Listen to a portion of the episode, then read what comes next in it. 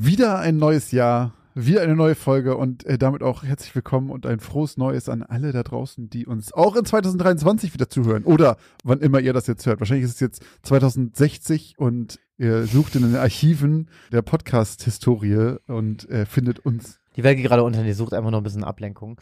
Nein, äh, Wir laden parallel Folge 730 hoch. äh, äh, frohes Neues.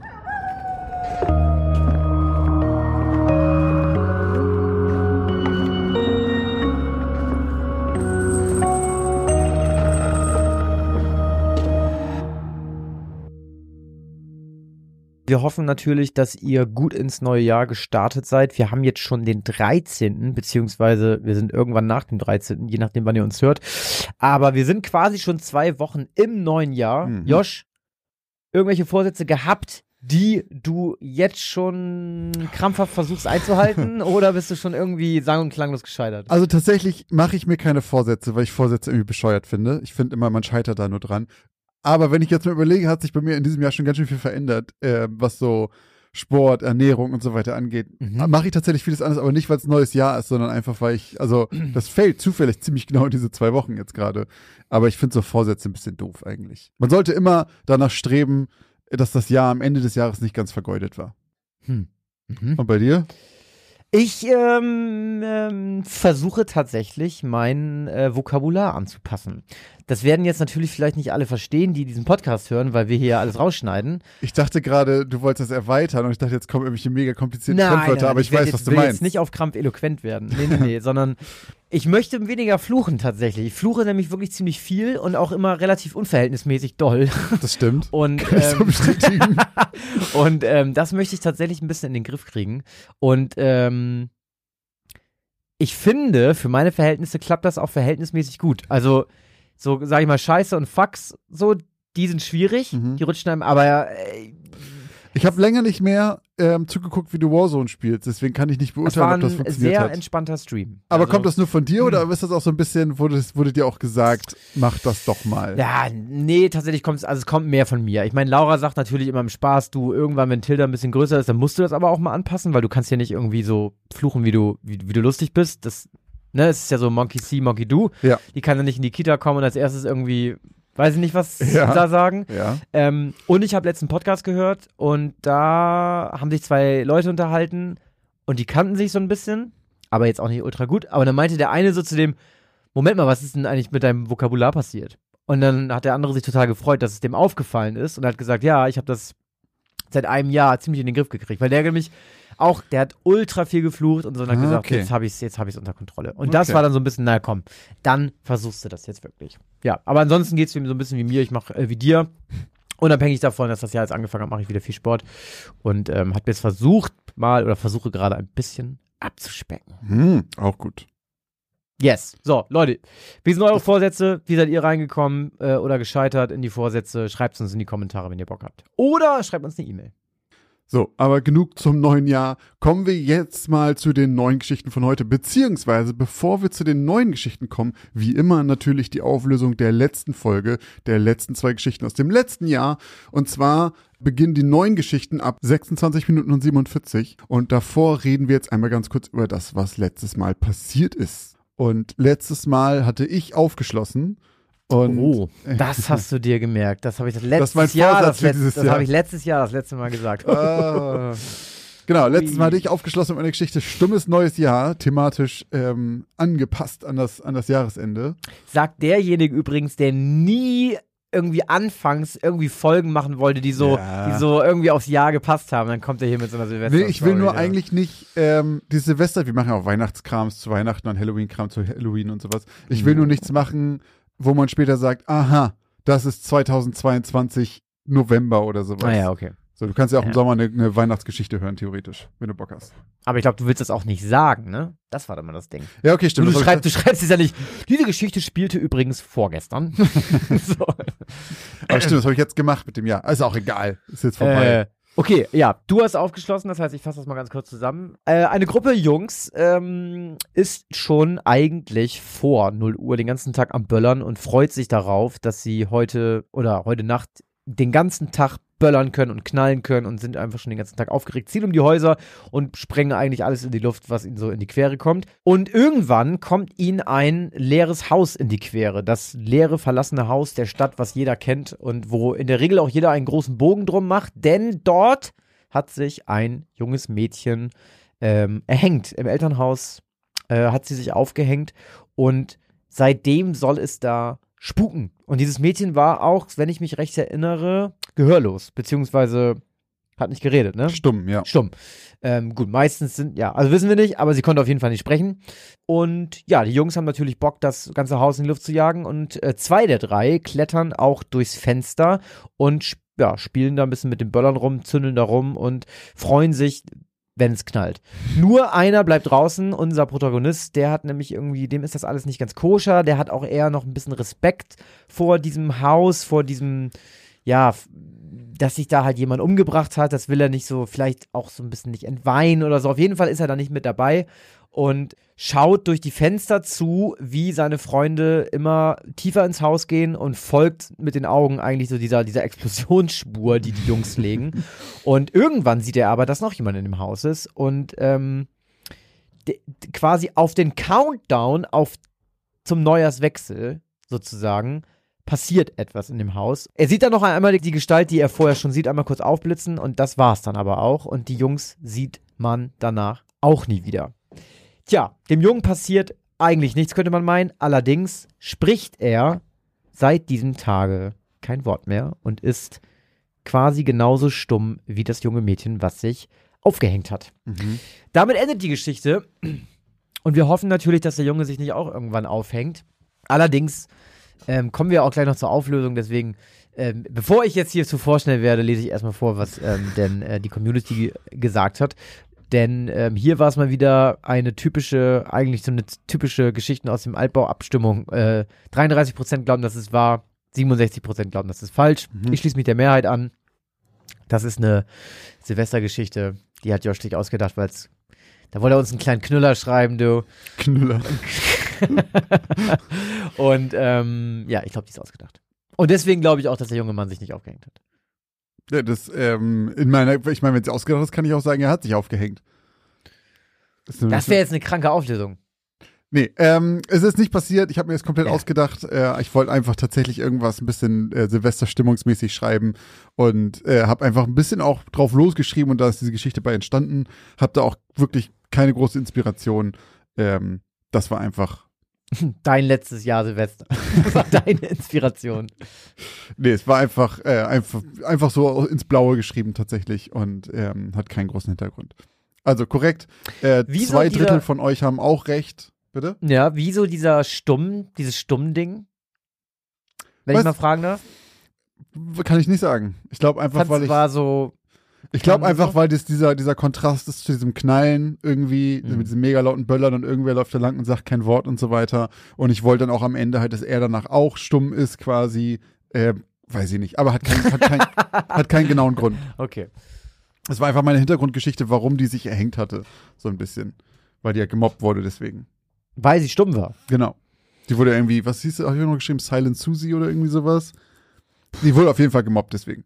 Und äh, das war so mein. das ist aber auch so bodenlos, ne? Also, ich meine, Kinder sind ja sowieso einfach grausam, ja. so, aber stell dir mal vor, du wirst einfach gehänselt, weil du einfach nicht sprechen kannst. Ja. Nicht, weil du nicht sprechen willst. Also, sagen wir mal, keine Ahnung, du kannst ja auch was Traumatisches erlebt haben und du willst nicht sprechen. Mhm. Ist auch kein Grund, jemanden zu mobben. Aber stell dir mal vor, du kannst das einfach nicht seit Geburt an.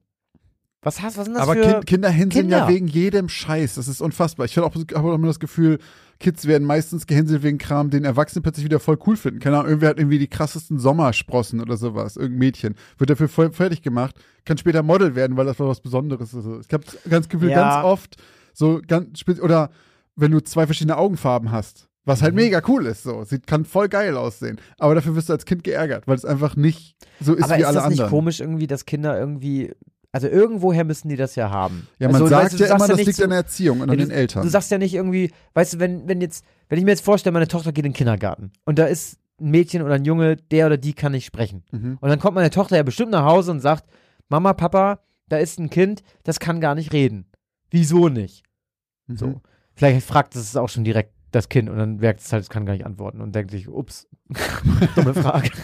aber dann sage ich, also weißt du, dann sage ich ja, oh, das ist aber krass, Mensch. Und so, dann sage ich ja nicht, geh mal morgen hin und knall der eine und dann, dann mobb die mal, Alter, wenn die dir nicht antwortet oder so. Also weißt du, das Ich würde glaube, doch niemand da- machen. Man sagt ja, das liegt irgendwie daran, dass bei denen zu Hause halt auch die Eltern quasi sich über Leute lustig machen oder sowas, weißt du? Nicht, dass die die Eltern fragen, oh, das äh, hier Susi aus der Schule kann nicht reden, dann sagt der Vater, was für ein Loser, sondern ähm, dass Stell dir das mal vor. sondern dass, dass sie halt mitkriegt, dass der Vater quasi über Arbeitskollegen lästert und dann sagt der, der eine ist auch voll fett oder irgendwie sowas. Und dann kriegen die Kinder mit, ah, guck mal, das kann ich auch Ah, machen. Okay, Papa macht das, ich mach das jetzt auch. Monkey see, monkey do. ja. Glaube ich. Also, das ist meine Laienanalyse als jemand, der auch keine Kinder hat und keine Ahnung davon. Perfekt. Aber äh, Leute, verbessert mich gerne. Nee, aber das habe ich ja schon voll oft irgendwie gesehen, dass Leute, keine Ahnung, haben irgendwie eine weiße Strähne im Haar wegen irgendeinem Gendefekt. Sieht mega cool aus, aber als Kind wirst du dafür gemobbt. So, das ist voll oft so, finde ich.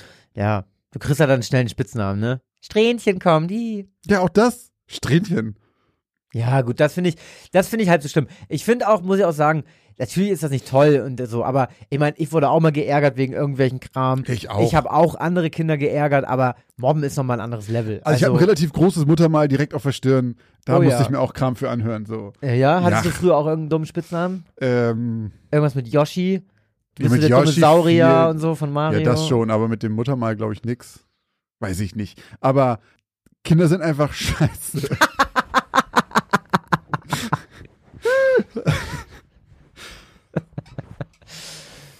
So, gut. Wer auch scheiße sein kann, sind Vermieter. Und Oh. damit kommen wir zu Christophs Geschichte vom letzten Mal. Vertrauen ist gut, Kontrolle ist besser.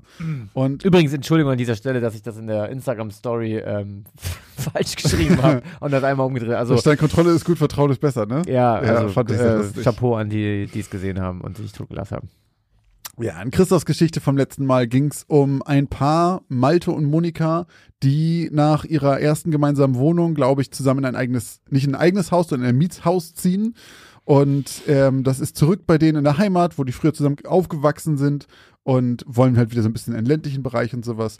Und das Haus mieten sie von einem äh, Herr Greilbock, der, der praktischerweise auch direkt nebenan wohnt und neben Vermieter auch direkt noch deren Hausmeister ist und sich halt um allerlei Dinge kümmert, die so anfallen, wie zum Beispiel nervige, piepsende Rauchmelder austauschen ähm, und tauscht die sogar aus gegen moderne, rot blinkende statt grüne und ist einfach ganz praktisch, dass er direkt nebenan wohnt.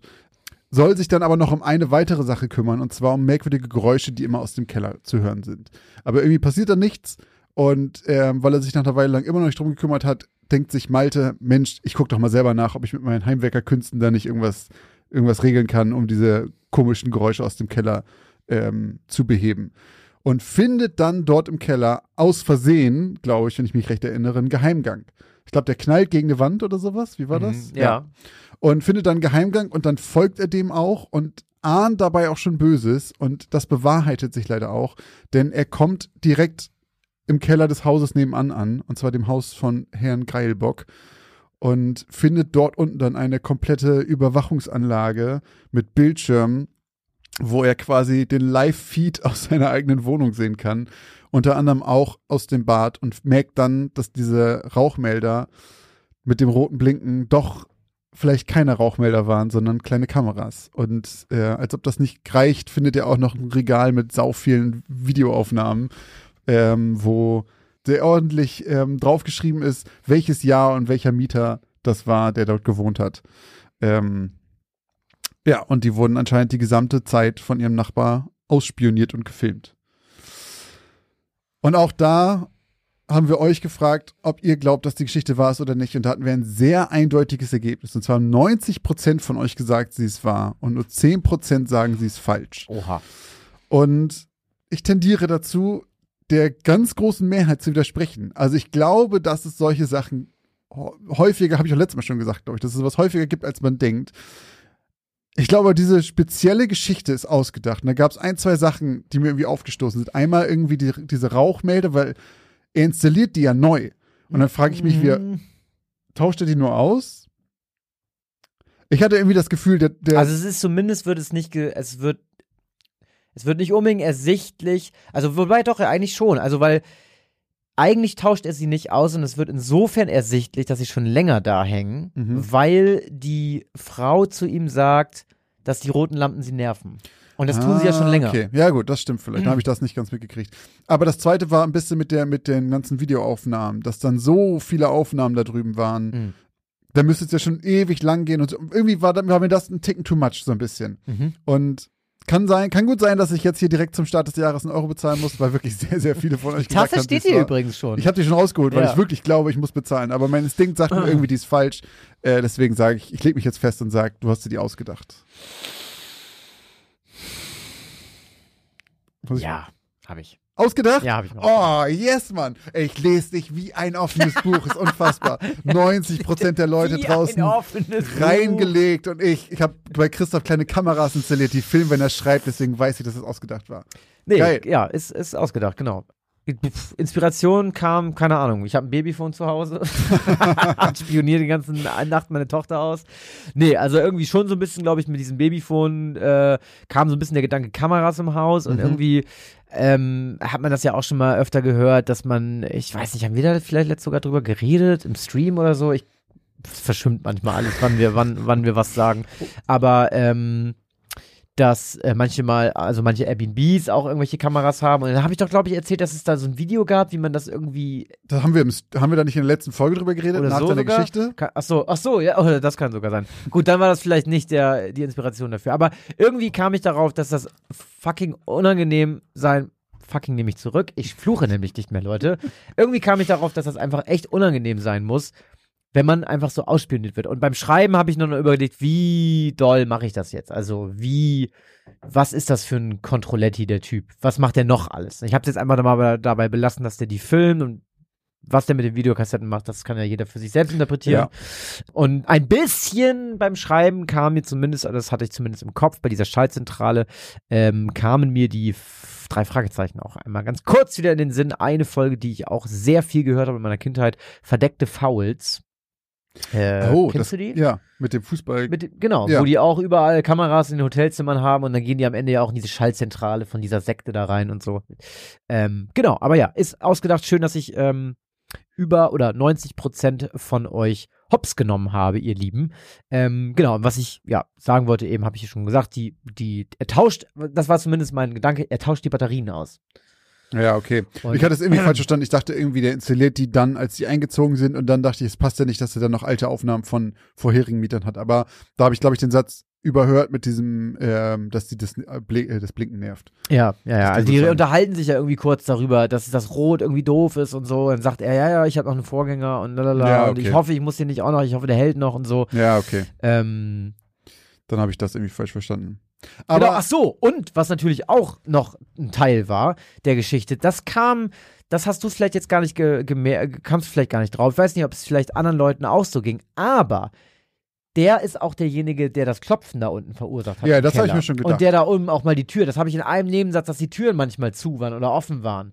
ja, dass das habe ich nicht also- gemerkt, aber ich dachte dann schon, als dieser Geheimgang da war, dachte ich, okay, dann rührt er da. Genau, also der rum. guckt sich auch, Ja, wenn er ja. Lust hat, mal im Haus um und äh, hat da halt auch einfach einen Zugang. Ne? Also es ist nicht nur, dass der da einfach die Kameras hat, sondern ich meine, klar, jetzt könnte man natürlich hingehen, warum tauscht er dann die Batterien nicht nachts aus? wenn die weil nicht ihm da sind. Oder so, weil ihm das zu heikel ist. Ja, gut. Ich meine, auch wenn du, wenn du sagst, das sind Rauchmelder, das und ich weiß nicht warum, aber ein paar Leute haben irgendwie bei Instagram geschrieben, irgendwas haben sie geschrieben, weil ich geschrieben habe, er hat sich die Schuhe, Ja, nee, er hat sich die Füße abgetreten und Ja. dann ausgezogen. Ähm, die Füße, also habe ich Füße oder Schuhe? anscheinend Füße. Ach haben so. zwei oder drei Leute geschrieben, von wegen, er klopft sich die, er tritt sich die Füße ab und zieht sie dann aus und legt sie neben die Treppe oder sowas. Ach so, ich habe das nicht verstanden. Guck mal, wie betriebsblind ich selbst da war. Ich habe das nicht vergrafft. Ich so, ja, ist ein gutes Zitat von mir, was wollt ihr? Ja, ja, ist doch geil. Habe ich, hab ich, äh, hab ich wieder einen Hammersatz rausgehauen, würde ich sagen. Ja, relativ kurze Auflösung, zwei ausgedachte Geschichten. Hattest du mal geguckt, ob sowas auch, also, weil es gibt ja solche Fälle Ja, es immer gibt mal zwar- wieder. Nee, also ich, ich glaube, wenn ich jetzt, ich glaube, wenn ich jetzt Google anschmeißen würde, dann würde ich sofort sehen, uiuiui, ui, ui, das ist auf jeden Fall schon zehnmal passiert. Ich habe jetzt keinen Fall mir rausgesucht, habe ich in, im Vorhinein auch nicht gemacht, als ich die Geschichte geschrieben habe, um das irgendwie so, du machst das mal, ja manchmal, um auf Nummer sicher zu gehen. Ich habe tatsächlich einfach gedacht, dass, wenn das jetzt so meiner Fantasie entspricht mit diesem Geheimgang und der Schaltzentrale und den anderen Videokassetten, die er da schon seit Ewigkeiten hat und dass der da wirklich Kameras als der Tat. Eine Sache kann ich tatsächlich, das fällt mir jetzt ein, wenn ich drüber rede. Eine Sache kann ich noch sagen, die mir auf jeden Fall als Inspiration gedient hat. Manchmal, ich weiß nicht genau warum, ich habe das Gefühl, wenn die Batterien sich den Ende neigen, dann machen die Rauchmelder ein ganz, ganz, ganz komisches Geräusch. Die piepen. N nee, nee, da, das ist doch, du hast recht. Ich glaube, das ist das Geräusch, wenn die, wenn die fast alle sind. Ja, ja, Ja. das kann gut sein. Auf jeden Fall, die machen noch ein komisches Geräusch. Kommt und das kannst du. Nee, nee, nee, nee, nee, das kannst du sogar googeln, weil ich habe das damals gegoogelt und dann war ich bei gutefrage.de und es hat genau einer genau so beschrieben wie ich. Ich, wie gesagt, ich kann nicht mehr sagen, wann es das das macht, aber wenn ihr das Geräusch kennt, Leute, schreibt uns das mal. Aber wie geht denn das Geräusch? Das hört sich an, als würde jemand mit einer Kamera ein Objektiv zoomen. So, also weißt du, du kennst dieses Geräusch. die blinken auch rot bei dir, ne? Ich kenne das Geräusch. Das macht die hier ja auch. Äh, die Kamera, die wir hier auf Ja, also so haben. als würde, es war einmal ganz kurz, ganz kurz und dann ist es vorbei. Und das, das, Hab ich noch nie gehört. das, also das, das, das, das bilde ich mir nicht an. Laura und ich lagen auf dem Sofa und es passierte und wir waren so, was war das denn? Und dann kam das tatsächlich nochmal und es kam auf jeden, auch, kommt auf jeden Fall da raus. Und dann habe ich es gegoogelt und ich weiß nicht mehr, was es war, ob der da irgendwie Staub rausbläst oder so. Ich weiß, ich kann es dir nicht mehr sagen. Ich Christoph, wie war nochmal die Methode, um Kameras bei sich zu Hause zu Leute, entdecken? wenn ihr das nicht wisst und aufklären könnt, ich kenne tatsächlich jemanden. Ich kenne einen äh, Geschäftsführer einer der größten deutschen Rauchmelderproduzenten in Okay. Deutschland. Tatsächlich. Den frage ich nochmal. ja, mach das mal. Aber ich, daher, das fällt mir jetzt gerade ein, daher kam, glaube ich, unterbewusst auch nochmal dieses Rauchmelder-Kamerading. wegen diesem Zoom-Geräusch. Okay, finde ich absolut, habe ich noch nie in meinem Leben gehört? Also ich musste schon ein paar Mal hier die Batterien auch wechseln. Die machen dieses nervige Piepen, wo, das man nicht orten kann. Dann stehst du halt, du hörst dieses Piepen, gehst in den Flur und bleibst dann so lange stehen, bis es nochmal piept, um rauszufinden, wo du jetzt von da aus hin musst. Und das ist einfach super nervig, weil das sich nicht gut orten lässt. Aber das andere Geräusch habe ich noch nie in meinem Leben gehört. Ich bin gespannt, ob sich, ob das irgendwer. Okay, jetzt gerade gegoogelt. Warum, Warum kommen kommen Zoom- Zoom-Geräusche aus Rauchmelder? Guck mal, das ist vom 19.10.21. mein Vermieter Herr Greilbock hat gesagt, ich muss mir keine Sorgen machen, steht da. Digga, wenn der schon Greilbock heißt, ne, da würde ich schon misstrauisch werden. ausziehen. Da würde ich misstrauisch Okay, ich werden. bin sehr gespannt. Ähm, können wir bestimmt in der nächsten Folge auflösen, was dieses Zoom-Geräusch ist. Und Leute, falls ihr es wisst, schreibt es bitte unter dem Post zu dieser Geschichte äh, auf Instagram. Ja, und wir machen mal wirklich. Falls ihr Rauchmelder produziert, her mit den Infos. so. So. Wieder einmal haben Josch und Christoph die Grenze zwischen Realität und Illusion überschritten. Wie ging es Ihnen beim Hören der letzten zwei Geschichten aus dem Altbau? Konnten Sie Wahrheit von Fiktion unterscheiden? Jetzt machen wir eine kurze Werbeunterbrechung. Was glaubt ihr, gebt ihr eigentlich so für Essen im Monat aus? Oder für Klamotten? Oder um nebenan in dem kleinen süßen Café einen Cappuccino zu trinken? Was auch immer ihr gerade vermutet, vielleicht liegt ihr mit diesen Vermutungen ganz schön daneben. Wenn ihr das mal überprüfen wollt, dann kann euch die App Finanzguru dabei helfen, denn dort könnt ihr Budgets einstellen für verschiedene Sachen, die ihr braucht, zum Beispiel fürs Einkaufen, für Essen oder was auch immer ihr sonst ähm, budgetieren wollt und dann mal so einen kleinen Self-Check machen, ob ihr denn wirklich da liegt, wo ihr glaubt, dass ihr liegt oder doch merkt, oh, ich gebe vielleicht ganz schön viel Geld für Cappuccini aus. Und in diesem Fall kann euch Finanzguru sehr dabei helfen, einen Überblick über eure Finanzen zu bekommen und diesen Überblick auch zu behalten. Das Beste daran ist, das Ganze ist vollkommen kostenlos. Ihr habt aber die Möglichkeit für 2,99 Euro im Monat Finanzguru Plus zu holen und ein paar Extrafunktionen freizuschalten. Um dieses Geld aber auch noch zu sparen, um zumindest zu gucken vorher, braucht ihr das überhaupt wirklich? Ist das eine von diesen Ausgaben, die euch hilft? Dafür könnt ihr Finanzguru Plus drei Monate komplett kostenlos testen. Dafür müsst ihr einfach nur den Code Altbau benutzen. Der ist 30 Tage lang gültig und damit bekommt ihr drei Monate Finanzguru Plus vollkommen kostenlos. Ganz wichtig jedoch, das gilt nur für Neukunden. Das heißt, wenn ihr schon Kunde da seid, da seid ihr wahrscheinlich eh glücklich damit und braucht ihn gar nicht. Die Anleitung, wie das funktioniert, könnt ihr ganz einfach hier finden bei uns in den Shownotes. Das haben wir euch wie immer hier verlinkt. Also probiert es jetzt gerne aus und guckt mal, wo ihr bei euren Budgets in Wirklichkeit liegt und ob da nicht für irgendwas viel zu viel Geld flöten geht.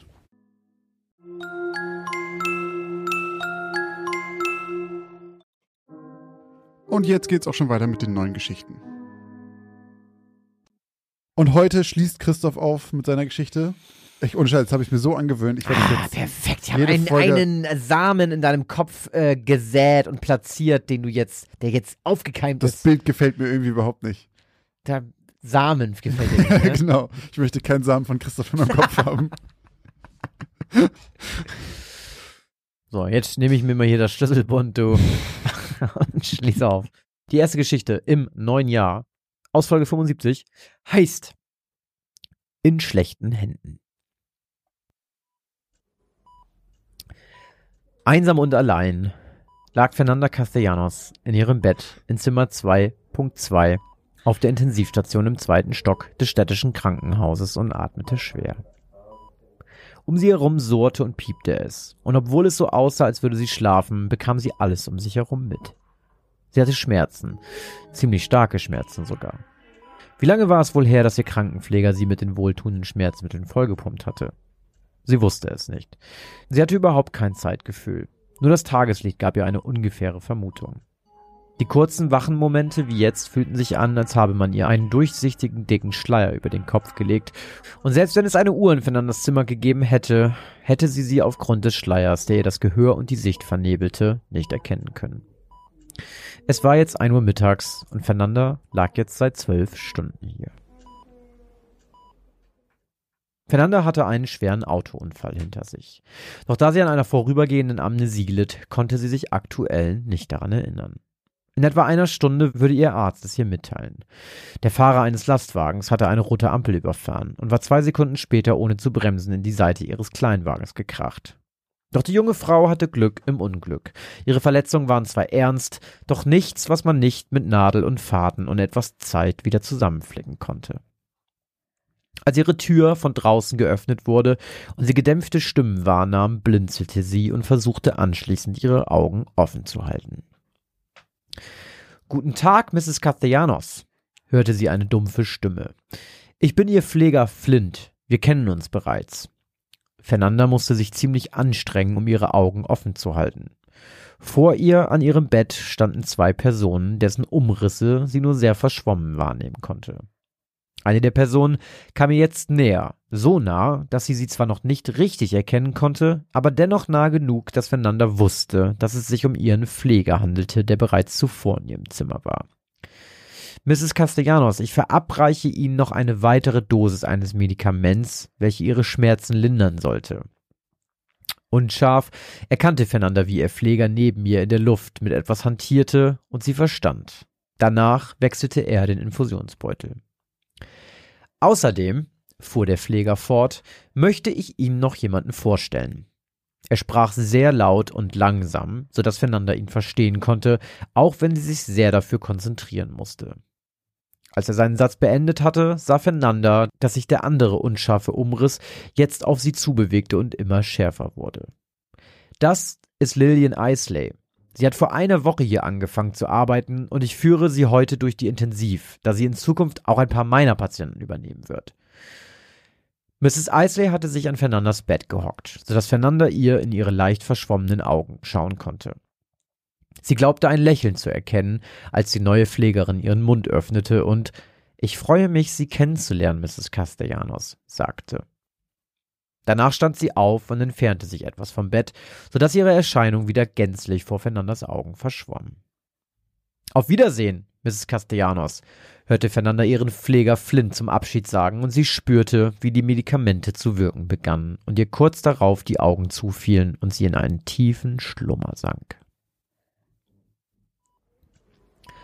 Als sie wieder erwachte, war es finster in ihrem Zimmer und kein Tageslicht drang mehr von außen durch die schmutzigen Glasscheiben nach innen. Die Wirkung der Medikamente schien noch anzuhalten, denn Fernanda spürte keine Schmerzen und fühlte sich federleicht. Fast schon etwas high. Ihre Sicht war zwar immer noch etwas eingeschränkt, allerdings konnte sie jetzt deutlich mehr erkennen als vorher. So blieb nur der Teil des Zimmers verschwommen, der hinter ihrer Bettkante lag. Während Fernanda sich jetzt zum ersten Mal richtig umsah, wurde die Tür zu ihrem Zimmer geöffnet und eine Gestalt trat ein. Erst als diese neben ihrem Bett am Infusionsständer stand, konnte sie erkennen, dass es ein junger Krankenpfleger war. Allerdings nicht Flint. Sie war überrascht, dass sie sich noch an den Namen ihres Pflegers erinnern konnte. Nein, dieser sah anders aus. Mrs. Castellanos, sagte er ruhig, und Fernanda bemerkte, dass sie jetzt viel besser verstand. Ich tausche nochmal ihren Infusionsbeutel. Fernanda blinzelte bestätigend, für Nicken war sie noch immer viel zu schwach. Dann sah sie, wie der Krankenpfleger einen neuen Infusionsbeutel von einem kleinen Wagen nahm und an den Ständer hängte. Dabei quetschte er den Beutel etwas mit den Händen, und obwohl Fernandas Sicht noch immer etwas verschwommen war, sah sie, dass der Beutel ein klitzekleines Loch haben musste, denn es spritzte etwas Flüssigkeit aus ihm heraus. Der Pfleger schien jedoch davon nichts zu bemerken. Er tauschte die Beutel aus, verabschiedete sich anschließend von Fernanda und verließ das Zimmer. Ein Glück war das Loch so winzig, dass nur mit Ausübung von Druck etwas von dem Inhalt austreten konnte. Denn Fernanda hatte Sorge, dass am Ende nichts von der Infusion bei ihr ankam und sie dadurch wieder unter Schmerzen leiden würde. Am nächsten Morgen saß der Krankenpfleger Flint Turner tief über seinen Kaffee gebeugt am Tisch des Schwesternzimmers. Er hatte alles andere als gute Laune.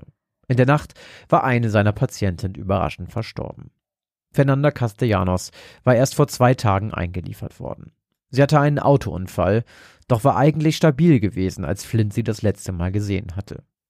Geknickt rührte er lethargisch mit einem Löffel in der schwarzen Brühe herum, die die Mitarbeiter hier Kaffee nannten. Eigentlich war Flint es gewohnt, schließlich arbeitete er auf der Intensiv. Da starb des Öfteren mal jemand. Doch Mrs. Castellanos war die zweite Patientin in gerade mal vier Tagen, die, obwohl sie nicht in Lebensgefahr schwebte, plötzlich über Nacht verstarb. Hey Flint, hörte er plötzlich Liliens Stimme rufen und hob den Kopf. Lillian Eisley war die Neue auf der Station. Sie hatte vor etwa einer Woche angefangen und war eine sehr erfahrene Krankenschwester, die schon in über acht anderen Krankenhäusern im gesamten Land gearbeitet hatte. Sie stand auf dem Flur und sah ihn traurig an. Ich habe gehört, was mit Mrs. Castellanos passiert ist. Ich habe sie ja gestern mit dir auch kurz gesehen. Sie sah doch eigentlich den Umständen entsprechend ganz okay aus. Ja, das dachte ich auch, sagte Flint. Ihr Blutzuckerspiegel ist in der Nacht in den Keller gegangen. Hypoglykämie. Die arme Frau. Gerade mal 29 Jahre alt. Patrick aus der Nachtschicht meinte, ihren Mann musste man fast auch noch einweisen, als er es in der Nacht erfahren hat. Manchmal hasse ich unseren Beruf. Komm, ich spendiere dir was aus dem Süßigkeitenautomaten. Vielleicht muntert dich der Zucker wieder auf, sagte Lillian und winkte Flint mit zwei Ein-Dollar-Noten zu. Grinsend stand er auf und die beiden Krankenpfleger gingen gemeinsam durch den langen Korridor zu den Getränke- und Snackautomaten. Du bist übrigens eine ziemlich gute Krankenschwester, Lillian, schmatzte Flint wenige Minuten später mit einem Schokoriegel in der Hand. Die Art, wie du mit den Patienten umgehst, du nimmst dir wirklich Zeit für sie. Findest du? Irgendwie gehört das für mich einfach dazu. Ich behandle sie einfach, wie ich auch behandelt werden würde. Ich find's super, dass du hier angefangen hast. Abgesehen davon, dass wir wirklich Hilfe auf unserer Station brauchen, spendierst du mir auch noch einen Snack und munterst mich auf. Danke, Lillian. Gern geschehen, Flint. Aber apropos Hilfe brauchen. Ich muss zum Medizinschrank und die Arznei für Mr. Burns aus dem Computer anfragen. Dafür brauche ich immer noch ein bisschen, weil die Software etwas anders ist als in meinem letzten Krankenhaus. Ja, geh nur. Oder soll ich mitkommen und dir helfen?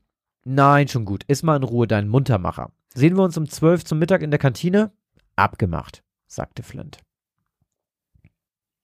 Bis zum Mittag hatte Flint noch zwei Stunden Zeit, um sich um seine Patienten zu kümmern. Als er zurück ins Schwesternzimmer ging, um sich noch einen Kaffee für den Weg einzuschenken, sah er seine Vorgesetzte Kelly Feathers, die genau wie er eben noch vornübergebeugt über dem Tisch hing. Alles in Ordnung? fragte er.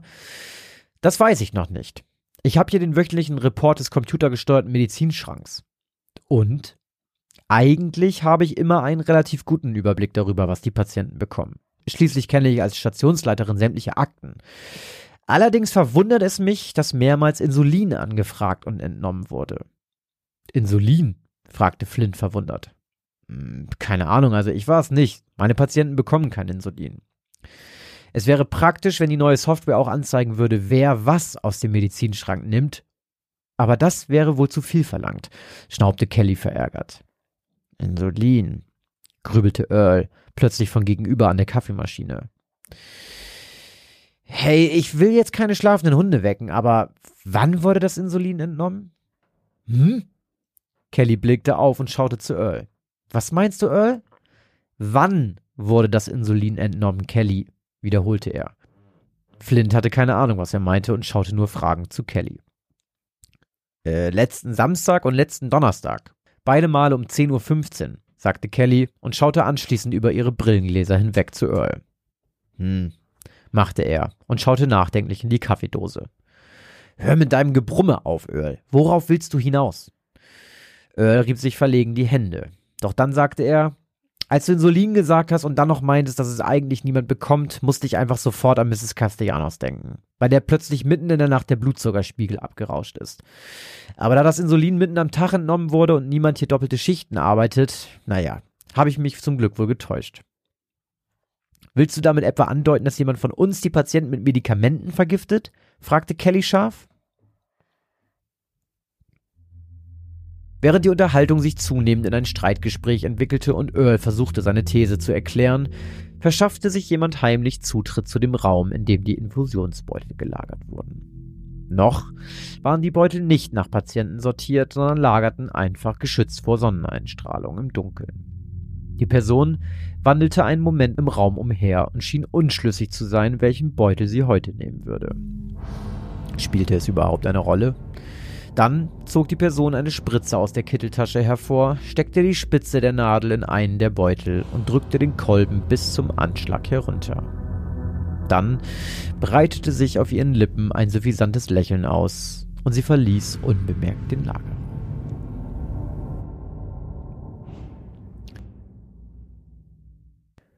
Um Viertel nach zwölf saß Flynn zusammen mit Lillian in der Kantine des Krankenhauses und aß zu Mittag. Er hatte Kelly versprochen, mit niemandem über das Gespräch mit Earl aus dem Schwesternzimmer zu reden. Wenn sich sowas erstmal auf der Station verbreitete, dann würden sich bald alle untereinander verdächtigen und misstrauen. Hey, warum bist du eigentlich so viel rumgekommen, Lillian? fragte Flint und öffnete seinen Erdbeerjoghurt. Du meinst, weil ich schon in so vielen Krankenhäusern gearbeitet habe? Jein, also ich schätze mal, du hattest einen guten Grund umzuziehen und musstest dir deshalb ein neues Krankenhaus suchen. Oder wurdest du etwa aus allen acht anderen Krankenhäusern gefeuert? Ja, ach, irgendwie habe ich mich nirgends so richtig zu Hause gefühlt, weißt du? Ich komme eigentlich von der Westküste und naja, du weißt schon, das Wetter und so. Ja, verstehe. Ich habe mal zwei Wochen meinen Kumpel in New Jersey besucht und war froh, als ich wieder hier war. Lillian kicherte verlegen und stand dann ganz abrupt auf. Flint, ich muss wieder auf Station. Ich habe vor der Pause nicht alle geschafft, weißt du? Räumst du mein Tablett mit ab? Klar, mach ich. Sehen wir uns vor Schichtende noch auf einen Kaffee? Bestimmt. Bis später. Flint aß noch Nachtisch. Dann räumte er den Tisch ab und kehrte ebenfalls wieder zurück auf die Intensivstation. Während seiner Pause war jemand Neues eingeliefert worden. Ein neunjähriges Mädchen wurde von einem Auto auf dem Heimweg von der Schule von ihrem Rad geschleudert. Sie sah übel aus, doch als Flint ihre Akte gelesen hatte, entspannte er sich etwas. Das Mädchen war ansprechbar gewesen, litt aber neben zahlreichen anderen Verletzungen vor allem unter einem großen Schock. Er legte ihr eine Infusion, danach verdunkelte er das Zimmer und gönnte dem jungen Mädchen die Ruhe, die es jetzt dringend nötig hatte. Als er auf den Korridor trat, sah er zwei Erwachsene in seine Richtung eilen, die sehr besorgte Gesichter machten. Natürlich waren es die Eltern der Kleinen. Flynn versuchte sie zu beruhigen. Sie hatten scheinbar noch nicht mit einem Arzt gesprochen, und obwohl es ihm untersagt war, fasste er für die Eltern in verständlichen Worten zusammen, wie es um ihre Tochter bestellt war, und dass sie sich wirklich keine allzu großen Sorgen machen mussten. Sie wird schon wieder, sagte er sanft und fügte dann noch hinzu, dass der verantwortliche Arzt jeden Moment auf sie zukommen würde. Erleichterung machte sich auf den Gesichtern der Eltern breit. Flint führte die beiden in den Wartebereich und holte anschließend zwei heiße Tassen Kaffee aus dem Schwesternzimmer. Auch wenn es scheußlich schmeckte, war er genau das Richtige in diesem Moment. Als der Arzt endlich übernahm, war es bereits 14.30 Uhr. Eigentlich hätte Flynn schon längst seine Übergabe machen müssen, doch wollte er die Brannings, wie die Eltern des Mädchens namens Wendy hießen, nicht einfach alleine lassen. Er verabschiedete sich höflich und eilte anschließend zurück ins Schwesternzimmer, um seine Ablöse zu briefen. Für ein Café mit Lilien war jetzt leider keine Zeit mehr.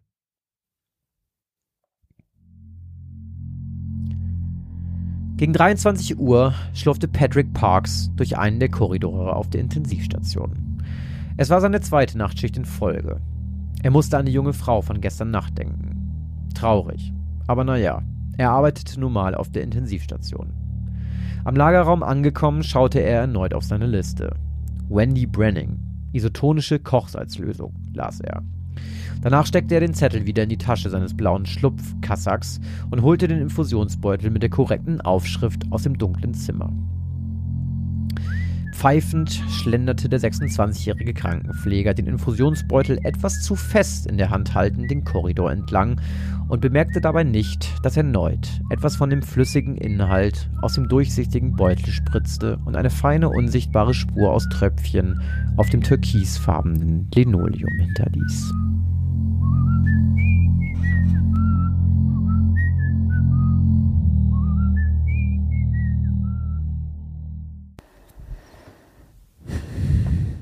Wie mega perfide das einfach ist. Ich fand das sehr cool, diese Stelle, wo gesagt wird von wegen, na gut, es macht ja keine Doppelschicht, also kann es ja nicht das Insulin sein. Und direkt danach wird erklärt, wie es gemacht wird. Durch die Infusionsbeutel halt. Und auch, dass dieses Loch schon vorher äh, da angekündigt wurde quasi. Bei der ersten ja schon, dass da ein bisschen Wasser rausläuft, Mhm. bei Castellanos. Den Nachnamen übrigens, ähm, wer unsere Twitch-Stream guckt, dem kommt das bekannt vor. ähm, Schlupfkasak hätte ich mir übrigens auch vorstellen können, dass das ein Nachname ist in deinen Geschichten. oh, vielleicht wird es einer. Der gute alte Thomas Schlupfkasak. ähm, ich habe ja einen Verdacht, wer das ist, aufgrund der Art, wie du es geschrieben hast. Also nicht nur, weil sie halt in vielen Hotels vorher war, sondern weil, äh, in vielen Hotels, in vielen Krankenhäusern, sondern ähm, weil, und ich glaube nicht, dass das einfach so drin ist, weil sie vorher dem anderen noch irgendwas Süßes kauft und dann noch irgendwas sagt von wegen der Zucker würde ich, irgendwas mit Zucker war da noch drin. Und ich glaube nicht, dass diese, dass diese Zeile da äh, achtlos reingeworfen wurde. Ich glaube, das war komplett durchdacht. Also ich bin auf jeden Fall, ich werde ein zweites Mal die Geschichte sehr gespannt hören äh, und gucken, was da noch alles Zuckriges äh, ist, bevor ähm, man weiß, woran es lag.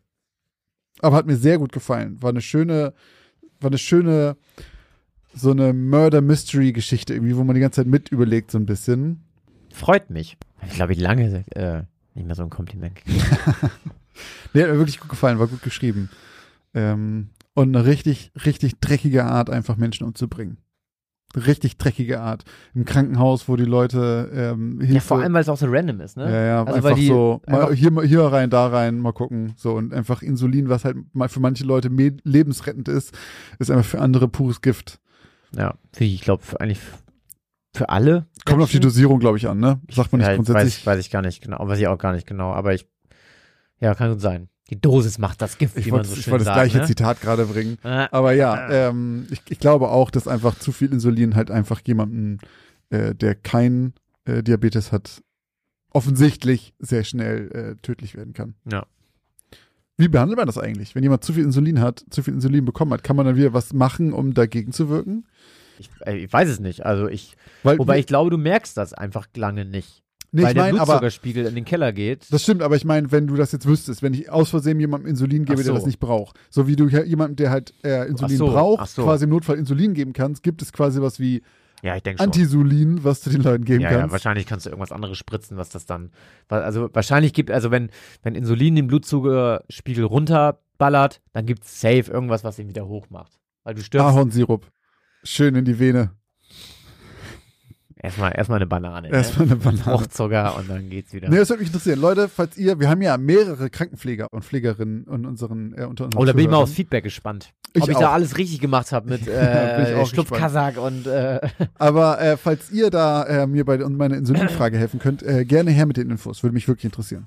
Schreibt uns gerne eine Nachricht.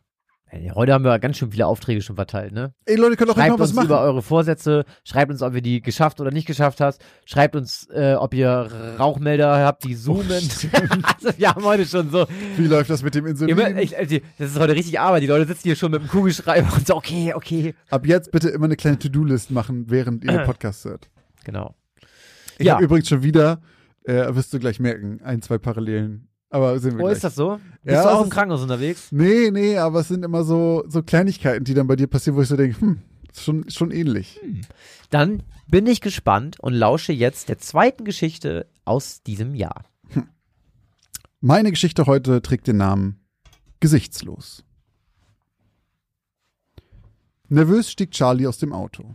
Man hätte denken können, dass er sich mittlerweile an das Gefühl gewöhnt hatte, der Neue an der Schule zu sein. Doch selbst beim jetzt bereits vierten Mal und mit mittlerweile 16 Jahren fühlte er sich noch so unwohl wie beim ersten Umzug. Er drehte sich zu seiner Mutter Maria um, die noch im Auto saß und ihn traurig lächelnd ansah. Er bemühte sich, ein sorgenfreies Grinsen vorzutäuschen, damit sie sich nicht mehr Vorwürfe machte als ohnehin schon. Schließlich waren sie ihretwegen umgezogen. Mal wieder. Maria Robinson hatte kein großes Glück im Leben gehabt, sei es bei ihrer Wahl von Männern oder der Wahl ihres Jobs. Nichts von beidem hielt je länger als ein bis zwei Jahre, und so zog es die alleinerziehende Mutter stets in neue Städte oder gleich ganz andere Staaten. Dieses Mal hatte es die gelernte Bankkauffrau nach Bridgewater geführt, einem kleinen Örtchen in Pennsylvania. Stets an ihrer Seite war ihr Sohn Charlie. Charlie hatte seinen leiblichen Vater nie kennengelernt, und Maria wusste, dass es besser so war. Doch sie wusste auch, wie sehr ihr mittlerweile jugendlicher Sohn unter dem ständigen Tapetenwechsel litt. Sie wollte ihm endlich ermöglichen, auch einmal Wurzeln zu schlagen und einen dauerhaften Lebensmittelpunkt zu finden. Bis später, Mama. Hab dich lieb, hörte sie Charlies Stimme durch die noch geöffnete Autotür. Ich wünsche dir einen guten Schultag. Bis heute Abend, erwiderte sie und blieb noch ein paar Sekunden stehen, nachdem die Tür zugeschlagen wurde, um ihrem Sohn nachzusehen. Charlie wusste, dass sie ihm noch hinterher schaute, weshalb er sich dazu zwang, sich nicht noch einmal zu ihr umzudrehen. Sie sollte sich keine Sorgen um ihn machen müssen. Erst als er hörte, wie ihr Wagen hinter ihr losfuhr und sich das Geräusch des Motors ein wenig entfernt hatte, ließ er seinen Kopf hängen und verlangsamte seine Schritte in Richtung des Haupteingangs der Schule. Es war ihm nie schwer gefallen, Freunde zu finden. Da machte er sich gar keine allzu großen Sorgen. Doch die ersten Tage an einer neuen Schule fühlte er sich immer einfach wie eine gesichtslose Person in einer dichten Masse fremder Menschen. Er hasste dieses Gefühl, diese Ungewissheit. Charlie seufzte und griff nach der eisernen Türklinke der großen Eingangstür und zog sie auf. Zu Charlies Überraschung verlief sein erster Tag an der Bridgewater High School sehr viel besser, als er erwartet hatte. Miss Carroll, seine Klassenlehrerin, hatte ihn zunächst in der Schule rumgeführt, ihm alle wichtigen Lehrer vorgestellt und dann eine kleine Kennenlernrunde in der Klasse veranstaltet, damit er seine Mitschülerinnen und Mitschüler kennenlernen konnte und andersrum. Und auch seine Klassenkameraden waren direkt netter zu ihm, als er es von anderen Schulen gewohnt war. Als die Pausenglocke klingelte, kam direkt eine Handvoll von ihnen zu ihm. Hey, Charlie, richtig? Wenn du willst, kannst du dich mit zu uns setzen. Charlie lächelte und willigte sofort ein. So lernte er Jenny, Emma, Daniel und Eric kennen. Die vier waren so etwas wie eine Clique. Charlie fand heraus, dass zwei von ihnen auch erst seit einem Jahr hier wohnten und deshalb wussten, wie es war, neu in Bridgewater zu sein. Sie aßen gemeinsam mit Charlie Mittag, stellten ihn in der Pause anderen Schülern vor und schlugen ihm zum Schulschluss sogar noch vor, abends doch vorbeizukommen. Sie würden sich bei Emma treffen und Filme gucken und vielleicht noch ein Lagerfeuer machen. Als Maria ihren Sohn von der Schule abholte, strahlte er über beide Ohren, als er die Autotür öffnete. Aufgeregt erzählte er von seinen neuen Freunden, von der netten Lehrerin und wie schön er es hier fand. Ihr fiel ein Stein vom Herzen, dass er so gut angekommen war, weshalb sie auch nicht lange überlegen musste, bevor sie ihm erlaubte, natürlich am Abend noch mit dem Rad zu seinen Freunden zu fahren. So schwang sich Charlie wenige Stunden später auf sein Mountainbike und radelte zu der Adresse, die Emma ihm genannt hatte. Auf dem Weg prägte er sich den Weg gut ein, um später im Dunkeln wieder nach Hause zu finden. An der Adresse angekommen, warteten die vier schon auf ihn und nachdem sie sich gemeinsam einen Actionfilm angesehen hatten, gingen sie in den Garten, wo Emmas Eltern schon ein kleines Lagerfeuer mit Snacks und Softdrinks vorbereitet hatten. Die vier saßen noch lange am wärmenden Feuer und als es langsam dunkel wurde, fingen sie an, sich gegenseitig Gruselgeschichten zu erzählen. Als Eric dran war, räusperte er sich und sagte, ich erzähle euch die Geschichte vom gesichtslosen Ray. Sofort stünden Jenny, Emma und Daniel laut auf. Nicht schon wieder. Jeder hat die Geschichte schon tausendmal gehört. Ja, ja, war ja nur ein Scherz, antwortete Eric lachend. Doch Charlie unterbrach das Gelächter. Ähm, ich noch nicht. Alle drehten sich zu ihm um. Das ist nicht dein Ernst. Du hast noch nie vom gesichtslosen Ray gehört? Charlie schaute in vier weit aufgerissene Augenpaare, die ihn erstaunt anstarrten. Nee. Gesichtsloser wer? Na, Ray. Oh Mann, ihr seid hier einfach hergezogen und wusstet nichts von Ray? Charlie bekam sofort den Verdacht, die anderen wollten sich nur über ihn lustig machen. Wovon redet ihr? Nein, ich habe noch nie was davon gehört. Wer soll das sein? Wie einstudiert hielt Eric sich eine Taschenlampe unter das Gesicht, wie er es aus gruseligen TV-Serien kannte, senkte seine Stimme und begann zu erzählen. Manche nennen ihn den gesichtslosen Ray, andere einfach nur den grünen Mann. Man sagt, er streunert des Nachts, wenn es vollkommen dunkel ist und ihn niemand sehen kann, durch die Wälder und Straßen. Seine Haut ist vollkommen grün und leuchtet leicht in der Dunkelheit. Und sein Gesicht, naja, er hat kein Gesicht. Deshalb ja auch der Name, gesichtsloser Ray. Charlie unterbrach ihn leicht schmunzelnd. Was soll das heißen? Er hat kein Gesicht. Man sagt, er wurde vor einen Zug geschubst und ist seitdem fürchterlich entstellt und verbittert und sucht nachts nach Opfern. Ich habe gehört, er hat in einer Fabrik gearbeitet und ist in ein Fass mit Säure gefallen, warf Emma ein. Und jetzt will er sich bei den Verantwortlichen rächen. Ich habe gehört, er wurde von einem Blitz getroffen und sein Gesicht ist geschmolzen und jetzt entführt er kleine Kinder, sagte Daniel. Ich habe gehört, er ist eigentlich ganz nett und hilft dir, wenn du nicht nach Hause findest, gab Jenny kleinlaut hinzu. Viele haben ihn schon gesehen, wenn sie sich zu spät noch auf die Straße wagen. Dann wartet er dort auf sie. Stets in den Schatten lauert er. Charlie lief ein Schauer über den Rücken. Ach komm Leute, hört auf mich zu verarschen. Nur weil ich neu hier bin, glaube ich nicht automatisch jeden Scheiß, sagte er nervös lachend.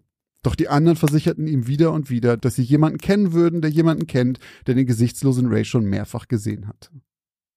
So verging noch einige Zeit, bis Emmas Eltern rauskamen und der Clique sagten, dass es nun an der Zeit wäre, den Abend zu beenden. Charlie verabschiedete sich von den anderen und während er seinen Helm aufsetzte und auf sein Rad stieg, gingen seine Freunde in unterschiedliche Richtungen davon. Jenny übernachtete bei Emma und Daniel und Eric wohnten nur wenige Häuser weiter. Charlie war der Einzige mit einem längeren Heimweg. Die Straßen von Bridgewater waren nur spärlich beleuchtet, wenn überhaupt. Teilweise waren hunderte Meter zwischen den einzelnen Laternen. Zum Glück hatte seine Mutter ihm zu seinem letzten Geburtstag eine neue aufladbare Fahrradlampe geschenkt, die im Gegensatz zu seiner alten Dynamo-Funzel auch richtig hell war. Er steckte sie auf die Halterung am Lenker seines Fahrrads und schaltete sie ein. Sofort riss ein weißer Lichtschein ein Loch in die schwarze Dunkelheit und entblößte die baufällige geteerte Straße, die von dem Haus, in dem Emma wohnte, wegführte. Zum Glück war es ein recht milder Abend, denn Charlie hatte seine Handschuhe zu Hause vergessen. Trotzdem schmerzten seine Handknöchel schon nach kurzer Zeit vom kalten Fahrtwind, der ihm um die Ohren sauste, während er sein Fahrrad durch die Dunkelheit manövrierte. Es waren nur ein paar Kilometer nach Hause, doch der Weg kam ihm im Dunkeln vor wie eine Ewigkeit. Vielleicht hätte er seine Mutter doch bitten sollen, ihn abzuholen. Aber es war zu spät, sich jetzt Gedanken darüber zu machen. Charlie konzentrierte sich wieder auf sein Rad, lenkte es um die nächste Ecke und beobachtete, wie der Kegel seiner Lampe beim Abbiegen auf der Seite der Straße vorbeihuschte, einen menschlichen Schemen erleuchtete und dann die Straße mitsamt Kreuzung ein Stück weiter vor ihm enthüllte. Das Leuchten der Ampel tauchte die Straße in rotes Licht. Charlie bremste und kam davor zum Stehen. Direkt danach fragte er sich, warum er überhaupt angehalten hatte. Es war weit und breit schließlich kein Auto zu sehen. Doch plötzlich stellten sich seine Nackenhaare auf. Sein Hirn schien jetzt erst realisiert zu haben, was er eben gesehen hatte. Da war eine Gestalt. Irgendwo hinter ihm in der Dunkelheit. Ein paar Sekunden stand er wie angewurzelt im roten Schein der Ampel, bis die Neugierde die Oberhand gewann und er sich entschied, sein Rad zu drehen, um die Dunkelheit hinter sich ein weiteres Mal zu erleuchten. Langsam ließ er die Bremsen am Lenker los und schob das Rad Zentimeter für Zentimeter im Kreis herum, ohne abzusteigen. Er beobachtete mit klopfendem Herzen, wie der weiße Lichtkegel sich langsam durch die Nacht bohrte, auf der Suche nach dem Umriss, den er eben zu sehen geglaubt hatte. Dann erreichte er endlich den Punkt am Rande der Kurve. Und dann sah er ihn. Er stand mit dem Rücken zu Charlie, die Arme schlaff neben dem Körper hängend, mit grünlichen Fingern, die aus seiner Jacke lugten. Schwarze Haare bedeckten den Hinterkopf doch am Nacken war eine grün-bläulich schimmernde Haut zu erkennen, die aussah, als wäre sie geschmolzen. Darüber hing lose ein hellweißes Halstuch, das die Haut jedoch nur spärlich bedeckte. Dann drehte sich die Gestalt langsam zu ihm herum. Charlie hatte erwartet, ein bösartiges Gesicht zu sehen, eine brutale Fratze oder ein gespenstisches Lachen. Doch stattdessen war da nichts. Nur eine grünliche Hautmasse, wo eigentlich Augen und Nase hätten sitzen müssen. Der Mund war ein schmaler Schlitz zwischen geschwollenen Massen und es sah aus, als ob auch ein Ohr in der geschmolzenen Masse verloren gegangen war. Der gesichtslose Ray, stieß Charlie atemlos flüsternd aus, als sich die Gestalt plötzlich einen Schritt auf ihn zubewegte. Sofort stolperte Charlie rückwärts vom Rad, krachend fiel es zu Boden und der Lichtkegel zeigte nur wenige Meter Asphalt vor ihm. Keuchend ging Charlie weitere Schritte rückwärts in die rot-grün getönte Dunkelheit der Kreuzung. Auf einmal wurde es hinter ihm hell und immer heller. Ein rauschendes Geräusch kam immer näher. Charlie drehte sich gerade noch rechtzeitig um, um die Scheinwerfer des Autos zu sehen, die auf ihn zurasten. Doch obwohl er versuchte zur Seite zu springen und obwohl das Auto in letzter Sekunde quietschend bremste, traf es ihn hart mit der Seite. Er spürte noch, wie sein Kopf gegen etwas schlug und hörte, wie sein Helm knirschend zerbrach. Dann fiel er zu Boden. Kaum noch bei Bewusstsein sah er, wie das Auto wieder in der Dunkelheit verschwand und ihn ächzend im jetzt grünen Licht der Ampel liegen ließ. Blut sickerte aus einer Wunde aus Charlies Kopf und lief über sein Gesicht herunter. Er war unfähig, sich zu bewegen vor Schmerzen. Er hatte nicht einmal die Kraft, sein Handy aus der Tasche zu ziehen. Kurz bevor er ohnmächtig wurde, sah er, wie sich eine gesichtslose Gestalt von der Seite näherte und sich mit ihrem geschmolzenen grünlichen Gesicht und weiß strahlendem Halstuch langsam zu ihm herunterbeugte. Dann verlor er das Bewusstsein. Als Charlie seine Augen wieder öffnete, lag auf einer Trage, links und rechts von ihm Rettungssanitäter. Blau-rotes Licht flackerte in der Nacht. Er ist wieder bei Bewusstsein, rief einer der Sanitäter seinen Kollegen zu. Dann beugte er sich zu ihm herunter. Bleib liegen, wir kümmern uns um dich. Du hast viel Blut verloren. Zum Glück hast du an dein Halstuch gedacht, das war sehr klug von dir. Charlie verstand nicht, wovon der Mann redete. Als Antwort auf Charlies ratlosen und fragenden Blick reichte er ihm ein blutgetränktes Halstuch, das vorher wohl mal weiß gewesen sein musste. Wir haben die Platzwunde jetzt verbunden, aber ohne den Druckverband mit dem Halstuch wäre unsere Hilfe vielleicht zu spät gekommen. Du kannst stolz auf dich sein. Langsam hob Charlie die Hand und nahm das Halstuch entgegen. Dann erst erinnerte er sich an die Gestalt, an den gesichtslosen Ray, und es schien, als hätte er ihm tatsächlich das Leben gerettet.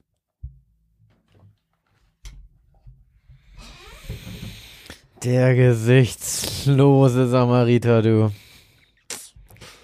Kommt der da aus dem Busch und rettet dem Charlie das Leben. Mann, Mann, Mann. Das gibt's ja öfter mal, ne? So Stories, wo so der, hier zum Beispiel bei Kevin allein zu Hause. Ich, ich habe irgendwie fand ich finde ich witzig, dass du da direkt dran denkst. Ja. Äh, aber ja, witzig. Äh, also der rote Faden hier heute der Folge findet sich ja überall wieder. Also wir reden über Mobben und schwupp sind wir in einer Schule, wo jemand neu ist. Parallelen, der Neue sein, Ja. rumgereist in der Weltgeschichte. Ich muss auch trinken, bei dir gab Mm. es dieses Mädchen, was auch, glaube ich, vom Auto angefahren wurde, als sie Fahrradfahren war oder irgendwie sowas. War das nicht so? Das- Ja, ja, ja, auf den Intensiv, ja genau. Ja. Mhm. Dann landet da noch jemand im Krankenhaus. Also hoffen wir mal, dass er nicht im selben Krankenhaus landet und einen Infusionsbeutel kriegt. Ähm, der gute Charles, weil dann kommt vielleicht, vielleicht oder oder der oder der gesichtslose Ray hat zwei Gesichter. Nachts hilft er dir und tagsüber, Tagsüber hängt, er arbeitet er im Krankenhaus. dir, hängt er dir den Infusionsbeutel mit Insulin an. das an kann den gut Tropf. sein. Ja, also ich habe eine ich hab ne Vermutung. Hm. Sag's mal so. Aber fand ich ganz schön. Äh, dieses, ähm, quasi diese urbane Legende innerhalb der Geschichte. Und Mhm. alle haben irgendwie was anderes gehört. Also so wie so eine stille Post. Nee, wieso? Der hilft dir, nee. Der entführt dich und so. Ach so, ja. Äh, aber das Beste war wirklich, ich habe gehört, er wurde vom Blitz getroffen, jetzt entführt er kleine Kinder. so, alles klar. Fast, was man so, was man halt so, so, macht. so, so eine, so eine äh, Supervillain Origin Story irgendwie. Warum ist er so böse geworden? Er wurde vom Blitz getroffen.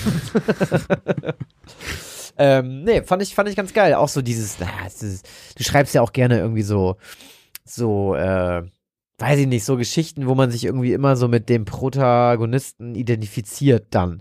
So diese, wir hatten das ja einmal auch mit diesen Kids, die dieses, ähm, na, wie heißt dieser Film noch, den du so magst? Äh, Stand by Me. so Stand by Me ja, Setting ja. hast du so. Mhm. Jetzt hast du so diesen, diesen armen kleinen Jungen, der so keine Wurzeln schlagen kann und dann findet er eine Clique und fühlt sich da irgendwie total wohl. Also geht tatsächlich die Geschichte auch in eine ganz andere Richtung, als von der man eigentlich denkt. Mhm. Weil das Normale ist halt, du kommst an und erstmal ist alles, der erste Tag ist immer richtig Mhm. kacke. So. Und dann äh, kommt, hast du Schulkameraden, die schlagen dich nach der, Arbeit, äh, nach der Schule direkt einfach Zum, zusammen. zum Beispiel. ähm, nee, aber da hat er ja einen guten Fang gemacht mit seinen neuen Freunden und ähm, der gute Ray hat ihm auch direkt aus der Patsche Scheint geholfen. auch ein guter Geist in der Stadt unterwegs zu sein. Kann man äh, Wurzeln schlagen. Kann man Wurzeln schlagen. Wenn niemand mal nicht wieder wegziehen musst du. Hm. Wir drücken mal die Daumen. Ja, hat mir, hat mir wirklich, hat mir gut gefallen. War, war eine schöne Geschichte. War eine schöne, abwechslungsreiche Geschichte einfach mal wieder, finde ich. Mal ein bisschen was anderes Ja, irgendwie. ja, irgendwie fängt das gut an damit, Hm. Das Jahr. Weil es auch jetzt auch so ein bisschen, einmal haben wir so ein bisschen was Crimigeres und einmal haben wir so, wie du aus das Mystery-mäßig, aber einmal Mhm. haben wir jetzt einfach mal so einen, so einen gesichtslosen Ray, Hm. der da einfach mal am Straßen. Stimmt, wir haben jetzt wirklich wieder, wir haben heute mal wieder einmal ein unerklärbares Phänomen und einmal eine, ein mysteriöses Vorkommnis gehabt. Weil mysteriöses Vorkommnis eigentlich jedes Mal. Das ist eigentlich schon wieder alles, ne? Das ist alles. Das Es ist schon wieder immer eigentlich alles, alles. Leute, ihr wisst, ihr bekommt immer, ihr bekommt immer alles. Leute, wir haben das nicht ohne, ohne, ähm, ohne Sinn so gewählt, die Worte am Anfang. Das soll schon alles so, so für alles passen. Genau. Was mir sehr gut gepasst hat, waren auch ähm, die Unterstützerinnen und Unterstützer, die in den letzten zwei Wochen dazugekommen sind. Und zwar möchte ich mich ganz herzlich bei Marlene, Marike, Saskia und Sebastian bedanken, denn die haben hier wieder alle einen Strafeuro lassen müssen. Und der so gute Sebastian ist sich auch sicher, dass er eigentlich jedes Mal bei einer Geschichte daneben liegt. Deswegen möchte er einen Dauerauftrag einrichten. Finde ich auch sehr Finde ich eine gut. sehr gute Idee. Ja. Äh, äh, vielen, vielen Dank, Leute. Und vielen Dank auch an Nina. Ähm, da auch vielen Dank an Jakob, der Nina dazu gebracht hat, in kürzester Zeit alle unsere Folgen durchzubingen. Kuss geht Sehr schön, Jakob, so ist genau richtig. Und vielen, vielen Dank natürlich auch an die gute Britta. Britta, Kuss. Geht raus. Vielen Dank. Äh, wenn ihr uns auch unterstützen möchtet, dann äh, könnt ihr das sehr gerne tun. Auf unserer Website www.geschichtenausdemalper.de findet ihr alle Links zu Patreon, Steady oder PayPal. Äh, dort könnt ihr auch unseren Podcast hören oder auch unseren Livestream schauen. Ähm, wie gesagt, auf unserer Website www.geschichtenausdemalper.de findet ihr alle Informationen, wie ihr uns supporten und gucken und hören könnt und so weiter. Richtig. Wo ihr auch auf jeden Fall vorbeigucken solltet, ist bei Instagram, denn dort gibt es immer Auflösungsposts zu den wahren Geschichten. Äh, da haben wir jetzt zum Beispiel letztes Mal zwei wahre Geschichten gehabt und haben da jetzt zwei Posts rausgehauen zu den Mhm. Hintergründen dazu. Schaut da gerne mal rein. Aber wie hier auch schon ein paar Mal erwähnt, wird da auch der Folgenpost sein, unter dem ihr uns all diese nützlichen Sachen zu Insulin, zu Rauchmeldern, Äh, Vorsätze. Vorsätze, all das bitte darunter. Ähm, da freuen wir uns immer, wenn da rege was los ist und ihr euch gegenseitig unterhaltet und uns verbessert, wenn wir wie beim letzten Mal ein paar Fehler in den Geschichten drin hattet. Für Mhm. alle äh, findigen Füchse, die so sehr aufmerksam zuhören. Und bei Instagram gibt's auch diese Abstimmung in den Stories jeden Freitag zwischen den Releases, ob die Geschichten wahr sind oder nicht. Falls eure Zahlen hier auch mit, mit auftauchen wollen und ihr die ganze Zeit denkt, naja, 90% lagen bei Christoph falsch, ich weiß das besser, dann ist das der Ort, wo ihr abstimmen könnt, um das Gewicht ein bisschen in die richtige Richtung zu bringen. Genau. Außerdem solltet ihr uns jetzt, jetzt in diesem Moment, Leute, wer jetzt noch dran ist und das hier nicht geskippt hat, wer jetzt doch zuhört, der schreibt uns jetzt eine kurze Bewertung bei iTunes oder gibt uns eben schnell fünf Sterne bei Spotify. Dann habt ihr das erledigt, ein für alle Mal. Ähm, nein, ganz im Ernst, Leute, wenn ihr da Bock drauf habt, dann hilft uns das wirklich sehr. Dann sehen auch noch ganz viele andere, dass dieser Podcast gar nicht mal so schlecht ist und äh, wir bekommen dadurch mehr Hörer. Und ich sehe jetzt gerade, dass du, ja genau du, uns noch gar nicht abonniert hast. Dann mach das doch jetzt mal ganz kurz. Ja, sag mal, das ist ja bodenlos. Drück sofort auf Abonnieren, damit du keine Folge mehr verpasst. Erwischt, jetzt schnell noch draufklicken, damit das, äh, dann ist okay. Dann ist vergeben und vergessen. Vielen Dank fürs Zuhören und bis zur nächsten Geschichte aus dem Altbau.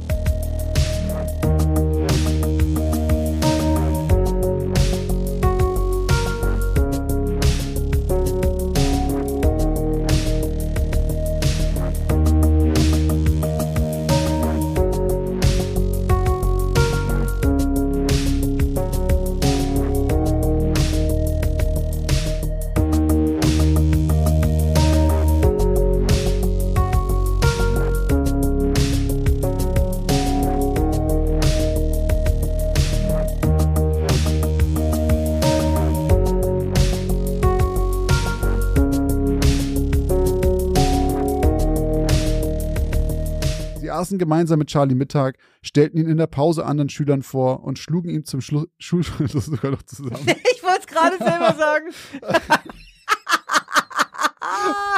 Das sind ja richtig geile Freunde. Jetzt ist mir jetzt beim Lesen erst äh, aufgefallen.